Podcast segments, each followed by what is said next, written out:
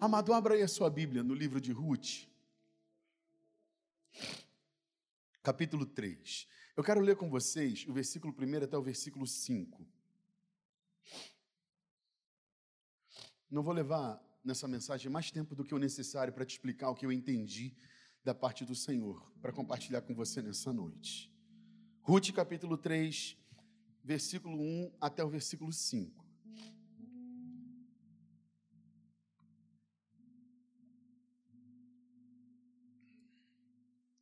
Turma do Data Show já está pronta. Você que quiser acompanhar no Data Show pode, se você quiser abrir a sua Bíblia, dá mais uns segundinhos. Você vai acompanhar mentalmente a leitura que eu farei aqui, tá? Os irmãos encontraram? Amém? Então eu vou adiantar o expediente aqui, tá bom, queridos? Para a gente ganhar esse tempo. Diz assim a palavra de Deus, Ruth, capítulo 3, versículo 1 até o versículo 5. Certo dia, Noemi, sua sogra, lhe disse isso: Minha filha, tenho que procurar um lar seguro para a sua felicidade. Boaz, senhor das servas com quem você esteve, é nosso parente próximo. Esta noite ele estará limpando cevada na eira. Versículo 3 diz assim: ó, lave-se, perfume-se, vista sua melhor roupa e desça para a eira. Mas não deixe que ele perceba você até que tenha comido e bebido. Quando ele for dormir, note bem o lugar em que ele se deitar, então vá, descubra os pés dele e deite-se. Ele dirá a você o que fazer. Versículo 5 diz assim, ó: Respondeu Ruth: Farei tudo o que você está me dizendo. Fale aos nossos corações, Senhor. Esse é o desejo do nosso coração e é assim que oramos em Teu nome, Jesus. Amém. Meus irmãos, esse é um dos livros que eu considero fantásticos nas Escrituras, o livro de Ruth. Se você puder, se isso não for atrapalhar o seu planejamento de leitura bíblica, se você puder gastar um tempo aí com esse livro essa semana, você consegue ler numa tacada só, pouquíssimos capítulos. Obrigado, querido. Muito obrigado. Pouquíssimos capítulos e uma história envolvente, uma história apaixonante. E eu vou fazer um resumo dessa história aqui, só para te ajudar a se contextualizar, tá? Embora eu vou, eu vou montar um cenário para contextualizar você ao, texto que lemos, mas depois eu vou me descontextualizar do texto em si para te explicar umas coisas que eu entendi para te ajudar a alcançar o seu objetivo de ser avivado pelo Senhor. Esse é o nosso objetivo nesses dias e é sobre isso que nós vamos pensar hoje. Mas para que fique claro para você, o texto que lemos, não sei quantas pessoas estão familiarizadas com essa história. Esse texto que lemos está no capítulo 3, mas óbvio, a história começa no capítulo 1. Começa em Belém com um homem chamado Elimeleque e uma mulher chamada Noemi. Eles se conhecem, se apaixonam e se casam. Esses, esse homem e essa mulher, esse casal, eles têm dois filhos, dois meninos. Seus nomes são Malom e Quilion. Malom e Quilion, filhos de Elimeleque e Noemi. Essa é a família que está estabelecida na cidade de Belém. Mas chegou um tempo em que Belém ficou debaixo de uma grande seca, de uma grande fome. E as pessoas costumavam migrar dos lugares quando isso acontecia. Então, Elimeleque chamou a sua esposa e falou o seguinte: Ó, Belém não está bom para a gente, vamos sair daqui? Vamos. Pegaram seus dois filhos e foram em direção a uma região conhecida como Campinas de Moabe. Quando chegaram nesse lugar, eles se estabeleceram ali. Parecia bom morar em Moabe e foi isso que eles fizeram. O texto sagrado diz, ainda no capítulo 1, que Malom e Quilion conheceram duas meninas moabitas. Seus nomes são Orfa e Ruth. Eles se apaixonaram por essas meninas e casaram com elas. Agora, então, nós temos três casais que constituem essa família: Elimeleque e Noemi, Malom e Ruth, Quilion e Orfa. Ponto. Três casais: pais, filhos, noras. Acontece que não passou muito tempo e Elimeleque morreu. A Bíblia não diz de quê. Noemi ficou numa situação complicada porque era viúva. E você sabe, nessa cultura, as mulheres não trabalham para produzir riquezas. Elas ficam em casa e edificam a casa. Os homens é que saem para a rua para gerar o patrimônio.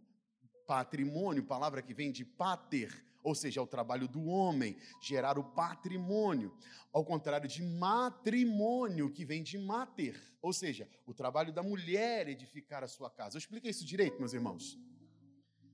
Ele vai a mulher fica. Se não tem homem, quem é que vai gerar o patrimônio? Quem é que vai gerar o recurso? Então as viúvas nessa época sofriam demais. Elas não estavam inseridas no mercado de trabalho, longe disso, como hoje a gente vê as mulheres independentes, trabalhando, produzindo riquezas. Só que Noemi ainda não está tão ruim assim, porque ela tem dois filhos. Esses meninos então absorvem a sua mãe e começam a cuidar delas. O problema é que, passados alguns dias, não muito, provavelmente se envolveram numa guerra e morreram os dois no mesmo dia. E agora, se nós tínhamos um problema, que era uma viúva, agora o problema triplicou. Porque agora não é mais de uma viúva que nós estamos falando, estamos falando de três. Quem nós temos? Noemi e as suas duas noras, Orfa e Ruth. Elas choram demais, também como não chorar? Até que chega um momento em que as três, abraçadas no seu luto, na sua dor, na sua perda, ficam sabendo que o Senhor voltou a abençoar Belém. Eu não sei se você sabe o significado da palavra Belém, no hebraico, Beit Lehem, casa do pão. Pois aquela padaria deu uma falida durante um tempo, mas agora parece que acendeu de novo. Noemi ficou sabendo. Ah, gente, eu tenho casa lá, tenho parente lá, eu tenho alguma provisão lá. Eu não sou uma moabita, não sou obrigada a ficar por aqui. Ela chama suas duas noras. Ainda não chegamos nem no versículo 16 do capítulo 1. Como é que eu faço para chegar no, no capítulo 3, hein, gente? Vou correr. Ela chama suas duas noras. Fala assim, meninas, vamos fazer uma coisa? Eu vou liberar vocês para vocês voltarem à casa dos pais de vocês e recomeçarem a vida. Eu sei que vocês estão aqui porque estabeleceram uma aliança com os meus filhos, isso conecta a gente, mas eu estou liberando vocês desse compromisso. Podem ir. Ih, choradeira. Começou um chororô, aquelas mulheres chorando, e no meio do choro, Orfa se levanta, dá um beijo na sua sogra e vai embora. A sogra agora está esperando que Rutinha faça a mesma coisa. Mas a Ruth cruza os braços e finge que nem é com ela. A senhora está esperando o quê, minha senhora? Eu estou esperando que você venha, me dá um abraço e volte para a casa dos seus pais. A Ruth falou o seguinte: vou fazer isso não. Ah, queridos, esse livro, quando você lê, leia com esses óculos. Ele, ele nos ensina muito sobre o valor da aliança. Nós não estamos falando de uma conexão fácil de, de estabelecer. É uma nora e uma sogra. Não é? Mas a nora vira para a sogra e fala o seguinte: ó, não vou embora, não, hein? Não adianta nem a senhora insistir. E ainda incorpora o discurso dizendo assim: ó, a partir de hoje, isso é muito lindo. Versículo 16, chegamos finalmente. A partir de hoje, onde você dormir, eu durmo. O que você comer, eu como. Os teus parentes serão meus parentes. E aqui, ó, o teu Deus será o meu Deus. Deixa eu fazer uma pausa aqui só para pensar um pouquinho sobre isso. Repara que Rutinha ainda não tinha aceitado Jesus. Ela ainda não tinha tomado posse desse Deus. Estou chamando de Jesus para ficar mais claro para nós aqui. Ela ainda não estava devota de Jeová. Então ela não tem coragem de assumir a posse de Jeová para si. Ela não diz assim, ó, o nosso Deus, ela fala o teu. Então, nesse momento, Ruth ainda não havia se convertido a Jeová. E eu me impressiono, sabe por quê? Porque Ruth quer ser serva de Jeová sem conhecer Jeová. O que, que a motiva a ser serva de Jeová? A possibilidade de se tornar uma pessoa como a sua sogra era. Eu não conheço esse Deus, mas conheço você.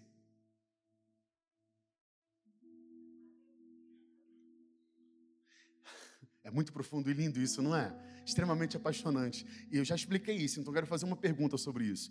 Quantas pessoas estão querendo o nosso Deus sem conhecê-lo pelo fato de conhecerem a gente?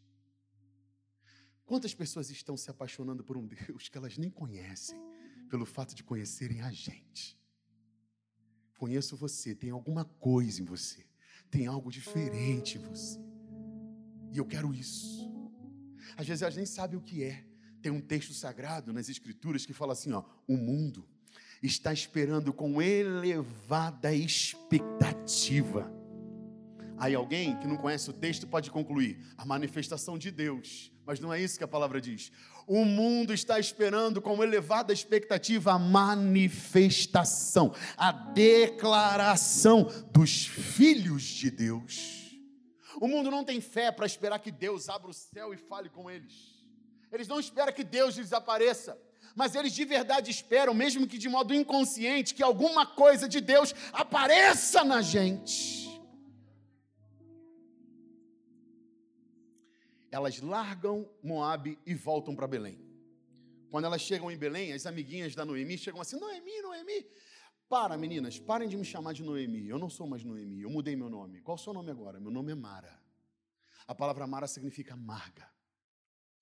Me chamem de Mara, minha vida está amarga. Eu saí daqui com marido e filhos e estou voltando sem nada, exceto a minha, a minha nora que não quis me largar e vir atrás de mim. Estou amarga. Entretanto, essa mulher amarga tem uma preocupação, e aí a gente vai saltar o capítulo 2 para chegar no capítulo 3. Ela tem uma preocupação, você reparou? Ela chamou a Rutinha e falou assim: Ruth, eu estou preocupada com você. E eu preciso dar um jeito de encontrar um lar seguro para a sua felicidade. Percebe que, embora esteja amarga, embora ela esteja sentindo que a sua vida não está aquilo que ela esperava, ainda tem altruísmo em Noemi, ainda tem compaixão, ainda tem um senso de, de favorecimento em Noemi. Eu saltei o capítulo 2, mas a história que ele conta para nós é que quando elas chegaram lá, continuavam sem dinheiro, continuavam sem posses. O que, que a Rutinha fez?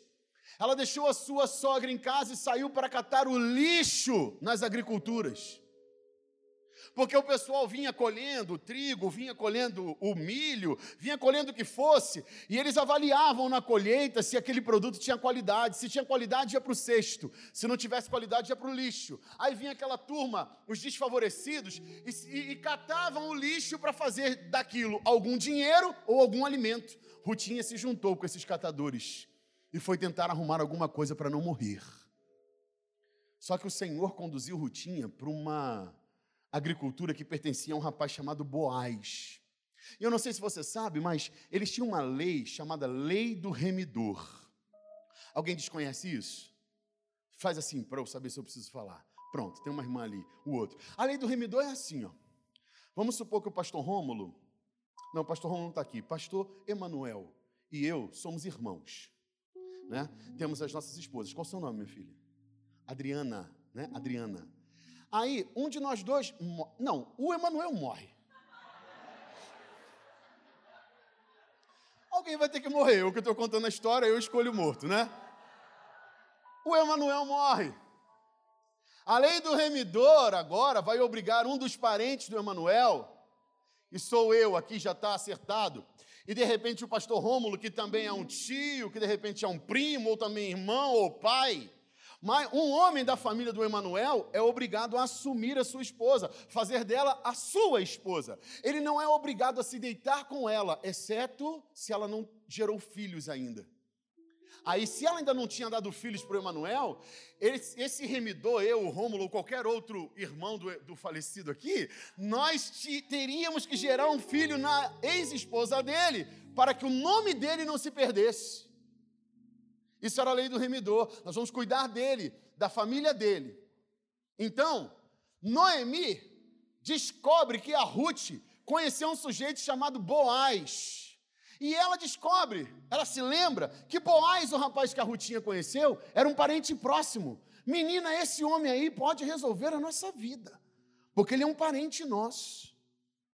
E Deus já tinha colocado no coração do Boaz um despertamento a respeito de Ruth. Por quê? Porque quando ele chegou na agricultura e viu que a Ruth estava trabalhando, ele chamou os seus servos e perguntou por ela: Aqui, quem é aquela mina ali?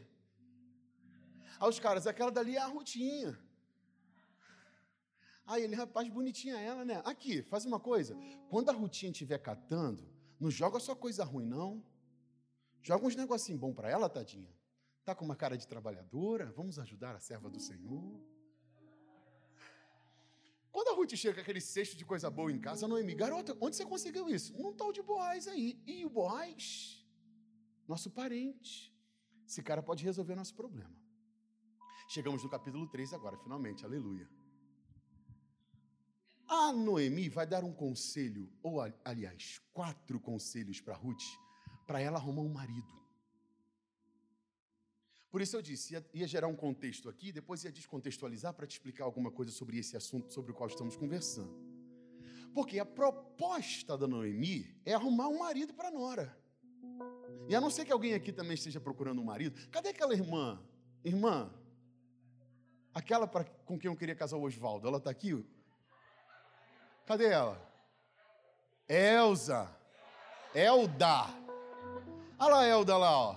Esse negócio do Oswaldo, ó. Eu vim aqui há muitos anos, a Maranata, essa Elda aí, eu falei assim, irmã, tem marido não? Não, eu tenho um Oswaldo lá, hein? Só que eu nunca consegui marcar um encontro. E agora já era, porque o Oswaldo morreu, e aí nem era de Deus, porque a hora dessa ela está viúva. Te livrei de uma viuvez, irmã. Ou eu ou Deus, esse encontro não rolou. Eu não estou aqui para te ensinar a arrumar um marido, essa não é a minha proposta. Era a proposta de Noemi. Mas eu quero ampliar um pouquinho o pensamento com vocês, porque os conselhos que Noemi dá para Ruth servem para nos abençoar em outras áreas da vida também. Acredito que se você está querendo firmar numa profissão, esses conselhos te ajudam. Acredito que se você está querendo melhorar seus relacionamentos, esses conselhos te ajudam. Acredito que se você está buscando de Deus avivamento, esses conselhos te ajudam. Quatro conselhos, capítulo 3, versículo 3. Você está com a sua Bíblia aí, se quiser, você pode conferir, eu vou falar aqui. A Noemi chama Ruth e fala assim: ó, vamos arrumar um lar seguro para você, minha filha? Quero que você seja feliz. Ah, vamos sim, minha sogra. O que, que a gente faz? Primeira coisa que você tem que fazer é tomar um banho. Já que de manhã não, quase não te perturbei com isso, diga para o seu vizinho assim: ó, você quer avivamento do Senhor? Vai tomar um banho. Você falou com, com romântico, né?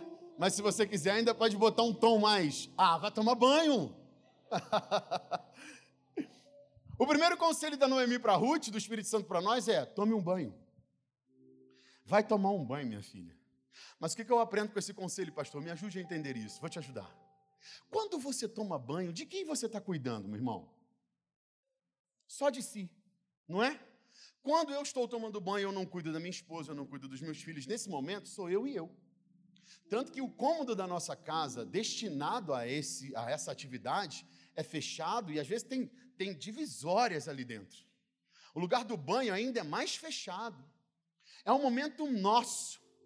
É um momento pessoal. E eu não estou ajudando ninguém quando eu tomo banho, exceto a mim. Tomar um banho é cuidar de mim. Tomar um banho é me cuidar. Então nós entramos, trancamos tudo, tiramos a roupa toda, é o nosso momento. E começamos a lavar, deixa a água vir, passa sabão, vai nos cantinhos todos, a gente quer ficar limpo. Só não toma banho, nós tomamos banho todo dia, amém, meus irmãos? Amém. Graças a Deus, né? Só não toma banho sozinho alguém que ainda é, preste atenção nisso, muito profundo, estou achando, imaturo, como o meu Victor. O Victor não toma banho sozinho ainda. Ele fala, pai, me dá banho. Aí eu vou para lá, jogo água nele, esfrego ele todo, vou lá nas gretas, passo o cartão, faço tudo. Eu falo, Vitinho, vamos passar o cartão. Ele passa você.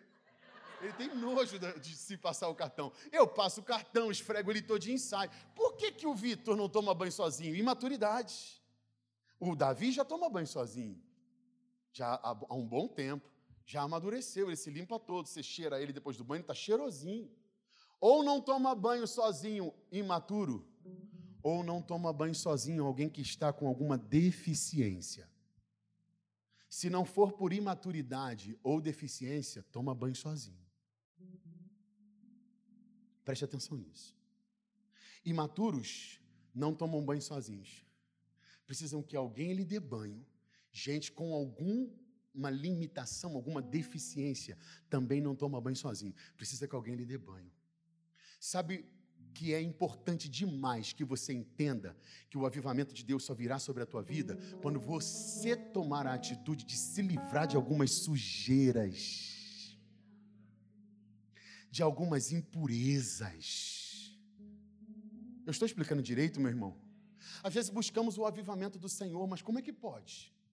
Cheio de caraca, cheio de crostas você acha mesmo que Deus vai colocar uma roupa nova, bonita e limpa sobre alguém que ainda não se banhou? Quer ser avivado pelo Senhor? Esteja limpo.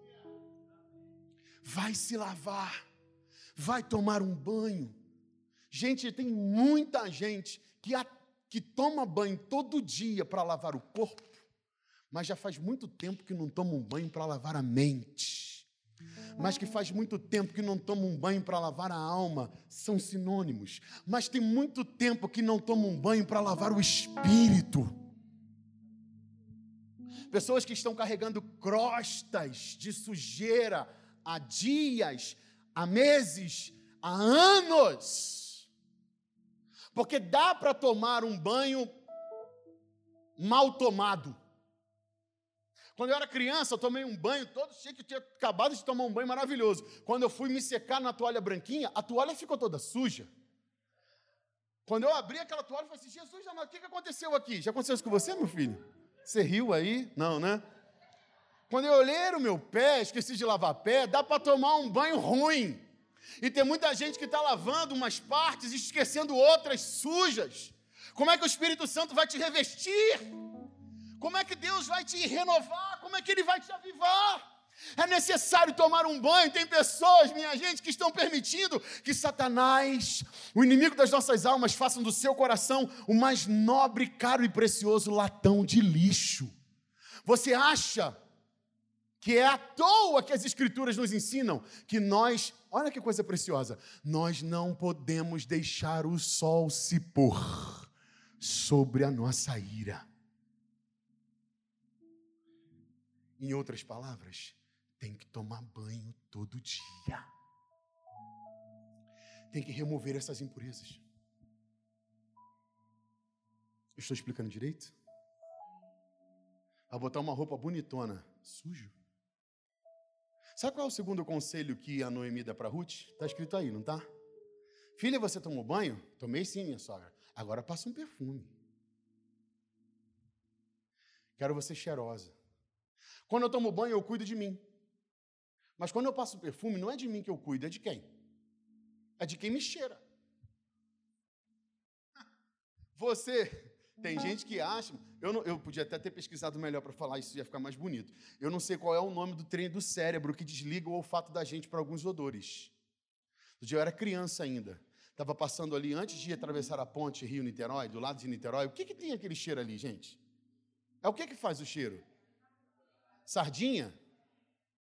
Eu passando ali com meu pai, eu, pequeno ainda, me lembro, um cheiro horroroso. Naquela época, assim, não tinha ar-condicionado no carro, não tinha nada, não tinha como se fechar, não tinha um calor infernal. Aquele cheiro entrou, um cheiro muito ruim. Eu falei, credo, que catinga horrorosa, que coisa horrível é essa, pai? Ele falou assim: esse lugar aqui é assim, meu filho. Eu falei, meu Deus, tem casas aqui, como essas pessoas conseguem morar num lugar desse? Aí ele me respondeu assim: ó, elas não sentem esse cheiro, não, meu filho. Eu falei, mas não é possível não sentir o cheiro, como é que não sente? Ele falou assim: ó, essa foi a frase que ele usou, para eu entender. E é a que eu tenho, vou falar para você também. O nariz dessa gente já se acostumou. Isso é uma coisa muito complicada, não é? Porque tem gente que tem um mau cheiro e já está acostumado com esse mau cheiro. Só que quando alguém chega perto, sente. E deixa eu te explicar, contextualizando com o nosso propósito aqui de hoje. Tu está buscando avivamento para favorecer quem? Tu acha que esse avivamento é para quê? Deus quer nos avivar não para nos colocar numa estante e mostrar para as pessoas. O avivamento não é um troféu. O avivamento é uma ferramenta. Deus deseja nos avivar. Assim como os músicos de um contrabaixo, de uma guitarra, de um violão, é, afinam os instrumentos para tocar, Deus quer te avivar para te usar. Então é necessário que haja um despertamento no meu coração e no seu, se estamos buscando avivamento, para entendermos que o avivamento não é para nós, o avivamento é para que possamos, possamos servir aos propósitos de Deus, e o propósito de Deus é sempre ganhar mais alguém. É importante que você e eu almejemos ser gente cheirosinha. Porque é horrível chegar perto de uma pessoa fedorenta. A gente mesmo, né, quando toma banho, quando lava a roupa e não bota no sol, ela fica com uma coisa, uma, um odor estranho, não é? A gente fica todo incomodado, não fica? Quando às vezes vence o desodorante, seja o que for, a gente termina o dia assim, ó. Porque é horrível ser uma pessoa que tem um odor desagradável. Acho que todos nós aqui já passamos por esse momento. É ruim ser assim. Entretanto, tem pessoas que exalam mau odor na vida, não é no corpo, não. Perto de quem é difícil ficar. ficar. Porque não medem o peso das suas palavras. Porque não medem o peso das suas ações. Aí quando alguém vai reclamar, seu marido para uma esposa, por exemplo, amor, você está muito chato, você está uma rixosa, você está muito coisa. Aqui, ó. As irmãs dão uma sacudida assim, você sai de perto, hein, irmão. Quando tu me conheceu, eu já era assim. E, e olha, se falou isso, sai, porque tem mais frases depois disso. Quer, quer. Tem que rimar essa daí. Se tu quer, tu quer. Se tu não quer, mete o pé. Tem outra que talvez seja pior. Quer, quer. Não quer, tem quem quer. Rapaz, deve ser uma coisa triste demais para um cônjuge escutar uma frase dessa. Tu tá fedendo, não te custa passar um perfume. Não, é esse aqui meu cheiro. Cheira aí. Eu sou assim. Meu Deus. E eu, eu posso dar exemplos de, desse tipo de, de situação, porque falei das irmãzinhas aqui, mas tem uns irmãos que estão a catinga também, que só a graça de Deus, e não querem mudar. Aguenta aí. Aguenta, você me conheceu. Gente, deve ser a coisa mais terrível do mundo ouvir uma coisa dessa do cônjuge. Porque quando você casa com alguém, você sabe que vai ter que ficar. Eu vou dar uma forçada só para explicar. O resto da sua vida com essa pessoa. Ouvir que ela não quer passar um perfuminho. Ouvir que não quer esfregar um rolãozinho. Aguenta. Fica. Deve ser um desespero. Eu estou explicando direito, amém ou não? Mas, mas gente, pode transferir isso daí para as outras relações que você vai, que vai caber. Tem ovelhas que querem ser ruim. Tem pastores que querem ser ruins. Tem patrões que querem ser maus. Tem funcionários que querem ser maus. E, e quando é que alguém que não está preocupado em ser benção para outra pessoa será avivado pelo Senhor? Quando? Eu estou explicando direito, meus irmãos? É necessário que se cuide, e é necessário que tenha uma disposição de cuidar de alguém, de ser agradável para alguém. A Bíblia Sagrada diz que Jesus era um imã de crianças. E crianças falam a verdade, né, gente? Elas não maqueiam, não. Fui no aniversário que a galera lá da creche fez pro Vitinho. E aí tô sentado lá, Gil, eu, a babá, a turma lá da creche, sentei lá, tô comendo uma pipoca. Veio uma criança na minha direção e falou assim: Por que, que você é gordo assim?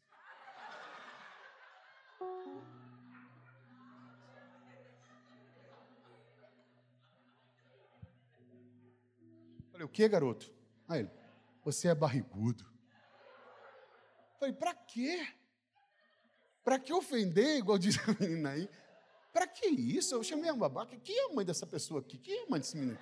Eu conheço, é a Paulinha, pastor. Foi a Paula Leiber? É a Paula Leiber. Vou falar com ela? Mas que filho é abençoado é esse? Aí, eu, aí a Paula lá apareceu lá, eu falei, Paulinha, vem cá, o seu filho, minha filha, me chamou, olha só essa irmã, minha, é a mãe, é, seu filho chegou na minha frente gratuitamente, falou assim, você é um gordo, você é uma barriguda aí. Aí ela falou assim, ó, criança não mente não, pastor. Ainda me usou como exemplo, chamou aqui, ó, aqui, vem cá, meu filho, tu fica gostando de comer doce?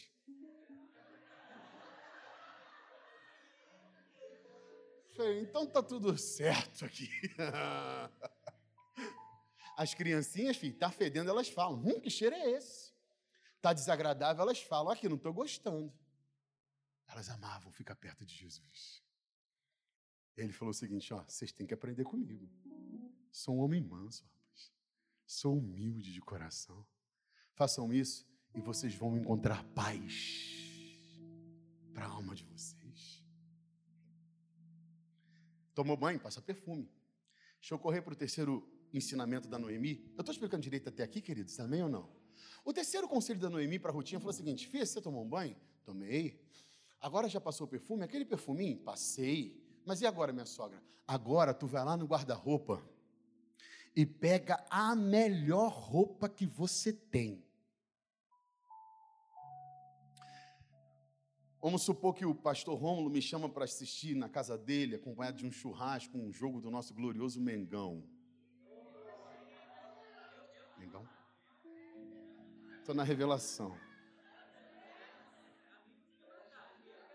Ele é o chefe, cara. Você acha que eu vou. Oxi. que roupa que eu uso, gente? Vou botar uma bermuda, vou botar um chinelinho, a camisa do meu glorioso Mengão. Vou perguntar por educação se eu tenho que levar alguma coisa e vou para lá.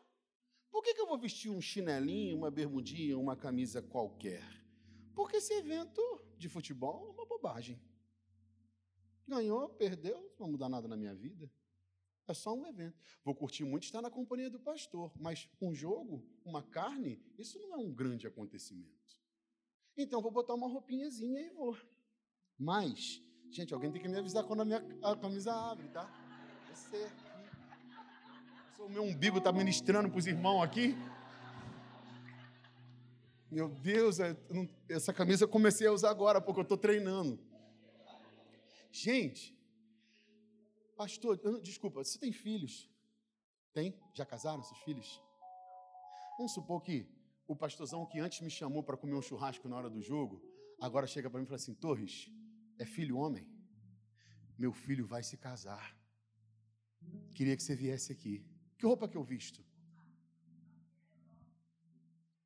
Porque esse evento, você só veste as roupinhas chinfrim quando você não tem nenhuma expectativa sobre o evento. Mas se tu tem uma expectativa, o Flamengo joga duas, três vezes por semana. Acontece toda hora. Mas quantas vezes o filho desse homem vai casar? Uma só. Amém. Então tu acha que eu vou botar qualquer roupa? É ruim, vou alugar. De preferência uma camisa que não abra na frente.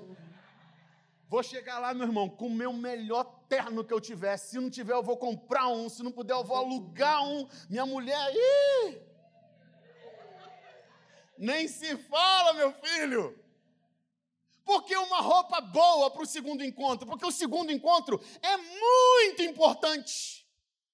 O que aprendemos com isso no cenário dessa mensagem hoje? Se você é uma pessoa que usa roupinha qualquer, para buscar Deus, significa que a tua expectativa sobre esses encontros com Deus são nada. Olha o conselho do Espírito Santo. Está buscando o avivamento do Senhor? Eleve a tua expectativa e se arrume para um grande evento.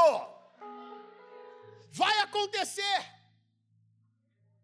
Vestir a melhor roupa diz respeito à expectativa que temos sobre o que vamos viver. As mulheres entendem isso melhores do que nós três, quatro meses elas já estão pensando: o que, que eu vou usar? Porque é muito grande um evento, é muito importante um evento. Eu me arrumo, eu me produzo, eu quero estar bem. Entretanto, queridos, tem pessoas que não vestem uma roupa de festa na sua expectativa. Eu estou explicando direito isso, minha gente? Nos seus encontros com Deus, sabe por quê? Porque é terça, quinta e domingo, pastor, que tem culto aqui? Quinta e domingo. Há dois cultos por semana, toda semana. Esse ano já, já vim aqui 40 vezes. E aí parece que porque a gente faz muito e faz sempre, já não tem importância. Meu irmão, essa que eu aprendi com o pastor Silas Malafaia. Ele disse assim numa pregação que eu assisti: toda vez que eu vou a um lugar onde o Senhor estará lá manifestando a sua glória, eu me visto de elevada expectativa para saber o que Deus quer falar comigo nesse dia. Se a gente vem para uma reunião como essa, uma semana como essa, rapaz, a gente tem que estar tá voando na expectativa. É agora que Deus vai fazer. É nesse tempo que o Senhor vai restaurar. É nesse tempo que o Senhor vai avivar. Porque sem expectativa, minha gente, não há busca, não há intensidade. Se der, deu, se não der, não deu. O pastor nos falou aqui pela manhã essa semana não é apenas um protocolo na agenda da Maranata, não. Essa semana é um encontro poderoso que já está selado no mundo espiritual para restaurar, transformar, libertar e abençoar as nossas vidas. Eu estava lá em Piuma, não tinha nada a ver com isso, agora já estou envolvido nisso. Também estou levando dessa conferência a restauração, a renovação que eu preciso. Vou voltar para minha cidade voando. Em nome de Jesus. Expectativas elevadas, amém?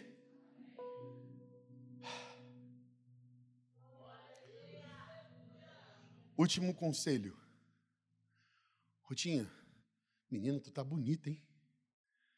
Banho tomado, perfume passado, melhor roupa vestida. Agora não te falta mais nada. Que falta minha sogra? Vai lá encontrar o boys. Vai lá e cumpre o teu propósito. Vai lá. Resolve isso. Sabe, minha gente, com esse último conselho que a Noemi dá para Ruth, nós aprendemos. Que está na hora de nós tomarmos posse das coisas que estão em Deus para a nossa vida e que nós ainda não vivemos. Você já reparou que quando Isaías escreveu no seu livro, no capítulo 43, sobre a morte de Jesus e a redenção da igreja, ele falou, certamente, ele tomou sobre si as nossas dores. O castigo que nos trouxe a paz estava sobre ele. Pelas suas pisaduras nós fomos sarados. Problema nenhum em declararmos isso hoje. Estamos vivendo no ano 2022 depois de Cristo. O problema é que Isaías conjugou no passado um verbo de coisas que ainda não tinham acontecido e que faltavam cerca de 700 anos para acontecer. 700 anos antes de Jesus, ele recebe a profecia e conjuga o verbo no passado. Tudo, vai lá ler, tudo que Isaías fala sobre Jesus, seja o nascimento no capítulo 9, seja a crucificação no capítulo 53, ele conjuga tudo no passado. Pois um filho nos nasceu, não, um menino nos deu, um filho nasceu, se nos deu, sei lá. Me ajuda aí, eu quero falar bonitinho isso. Pois um menino nasceu, ah, isso aí. Um filho se nos deu. O principado está sobre os seus ombros. Aí dá uma bugada no Isaías. Ele fala assim: ó, e o seu nome será Peraí, nasceu? O que, que aconteceu? Está ou não está? O seu nome será maravilhoso conselheiro, Deus forte, Pai da eternidade, príncipe da paz. Ele está falando de coisas que aconteceriam 700 anos depois, como se já tivessem acontecido, minha gente. Está na hora de nós rompermos, irmos para a eira, encontrar nosso Boaz. Está na hora de nós rompermos e irmos aos pés do Senhor, buscar a bênção que Ele já conquistou para nós. E olha só, queridos, eu vou encerrar essa palavra agora. Esse é o meu prazo. Eu não vou estourar meu prazo. Eu tenho três minutos que eu quero orar por você. Aqui, querido. Eu não estou falando de grandes e, e, e mirabolantes ações. Estou? Tome um banho. Passe um perfume. Põe uma roupa boa e vá. Às vezes nós achamos que as atitudes que precisamos tomar para fazerem para vivermos grandes revoluções são do tamanho das revoluções, mas não são. É necessário que você e eu entendamos que chaves pequenas abrem portas grandes. Olha lá o tamanho daquela porta pela qual nós passamos. Depois, se você tiver curiosidade, pede para a diaconisa te mostrar a chave que abre aquela porta. É um ferrinho desse tamanho. A chave que abre a porta não é do tamanho da porta. A chave que liga o teu carro, que vai te levar onde você quiser, é desse tamanho aqui, ó. Faz uma máquina enorme, gigantesca, ligar, funcionar e te levar para qualquer lugar através de um pedaço de ferro desse tamanho. E tem carros que nem isso tem mais. Ações pequenas Coisas simples. A minha mulher gosta de postar isso quando ela, inspirando outras pessoas, posta o que está comendo ou o que está treinando para melhorar a sua saúde. Ela fala assim: ó, o simples funciona. Sabia que funciona? Subir essas escadas, sentar aí e receber a palavra do Senhor. Sabia que funciona dobrar o teu joelho? Que coisa mais simples é essa? Dentro do teu quarto e falar com teu Deus, que em secreto te ouve de lá, de onde você não vê, te responde, te atende. Sabia que funciona ler uma porção das Escrituras todos os dias? Sabia que funciona separar algumas horas em jejum e consagrar a sua vida para ser mais sensível ao agir do Espírito Santo? Chaves pequenas abrem portas grandes. Nesse tempo de avivamento, ninguém te pediu, eu tenho certeza, ninguém te pediu para subir uma escadaria de joelho, ninguém te pediu para vender tudo que você tem e dar para alguém. Te pediram aqui desse púlpito coisas simples, acessíveis, que qualquer um de nós pode fazer. Só que coisas simples e pequeninas no reino de Deus podem gerar resultados extraordinários. Pois a Rutinha foi lá e conheceu Boaz deitou no pé dele. Isso aqui é uma coisa meio estranha, tá? Boaz, o que, que é isso aqui? Aí ela é a rotinha. Menina, o que, que tu está fazendo aí? Estou aqui. Levanta. Amanhã me encontre na praça ao meio-dia. Chamou o outro remedor que tinha. Falou: ó, a Rutinha está de bobeira aqui, tu vai querer casar com ela? Cara, rapaz, já estou com esposa demais na minha casa. Então deixa que eu caso. Assumiu publicamente o casamento e se casou com essa menina. Os dois se casaram, foram para sua lua de mel. A Rutinha engravidou. Deu à luz um sujeito chamado Obed. Obed cresceu. Conheceu uma garota, se apaixonou. Eles se casaram. A esposa do Obed engravidou e deu à luz um menino a quem deram o nome de Jessé. O Jessé cresceu, conheceu uma garota, se casou com ela e aí teve um monte de filhos. No meio desses filhos tinha um carinha miudinho, a quem eles deram o nome de Davi. Esse menino cresceu e se tornou um homem segundo o coração de Deus o Senhor fez uma promessa para ele, dizendo que nunca outro o descendente de outra pessoa sentaria no trono. Os descendentes de Davi vieram, vieram, vieram, vieram e vieram. 14 gerações depois, numa cidadezinha chamada Belém, a casa do pão, Bethlehem. Uma mulher que tinha ficado grávida virgem deu à luz um menino. Jesus de Nazaré, o nosso Senhor. Fala assim: Uau! Uau! Pois só porque tomou um banho, passou um perfume, botou uma roupa boa e foi conversar com o cara, essa garota desencadeou tudo isso.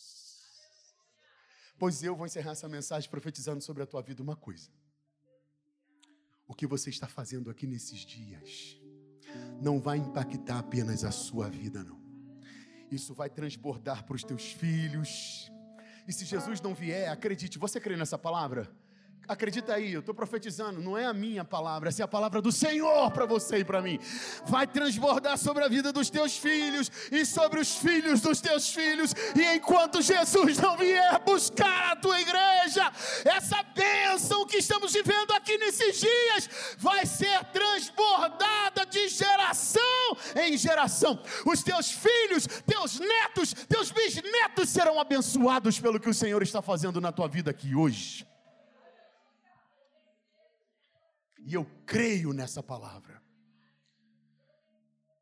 Em nome de Jesus.